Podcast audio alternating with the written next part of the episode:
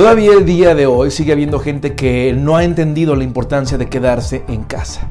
El no quedarnos en casa representa alargar la cuarentena y esto se traduce, pues bueno, en que los negocios seguirán cerrados, las fábricas seguirán cerrando operaciones, el desempleo se seguirá registrando en la entidad y todo esto puede preverse únicamente quedándonos en casa por el bien de nosotros mismos, de nuestras familias y de nuestra economía a quedarnos en casa. Esta tercera, de correo al punto. Cinco decesos a causa del coronavirus se sumaron este lunes en Guanajuato.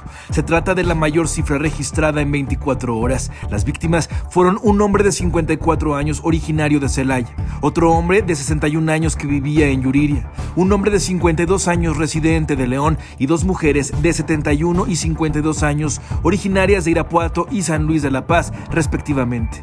Todos tenían problemas de salud como hipertensión, obesidad y tabaquismo, de acuerdo al portal de la Secretaría de Salud en la entidad suman ya 403 infectados, 38 defunciones, 127 personas recuperadas y aún se investigan a 439 casos. Tras sostener una reunión con el secretario de Ayuntamiento de Pénjamo, comerciantes de la calle Abasolo aseguraron que con o sin el aval de las autoridades, ellos abrirán sus negocios el próximo viernes 8 de mayo, de 8 de la mañana a 3 de la tarde. Nos estaban proponiendo que iba a ser el viernes, nosotros tomamos como fecha que no, porque queremos abrir ya el viernes. Este, nos se comprometió ahorita a tener este, la sesión con el Cabildo el día miércoles.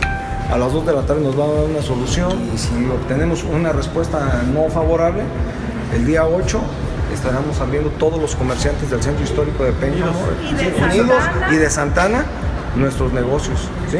En horario de 9 a 3, de aquí empieza el movimiento de que vamos a empezar a avisarle a los camiones rancheros para que sepa que ya vamos a estar abiertos a partir del día, del día 9. En representación de los 300 propietarios de vehículos ejecutivos de León, tres mujeres pidieron al gobierno estatal que sean más flexibles con algunos de los documentos que se solicitan para acceder a los créditos. Argumentaron que han tenido pérdidas de entre un 80 y un 90% en el número de sus viajes y por ende en sus ganancias. Señalaron que las pérdidas afectan a todo el gremio por igual, sin importar si son Uber, Didi, InDriver u otras.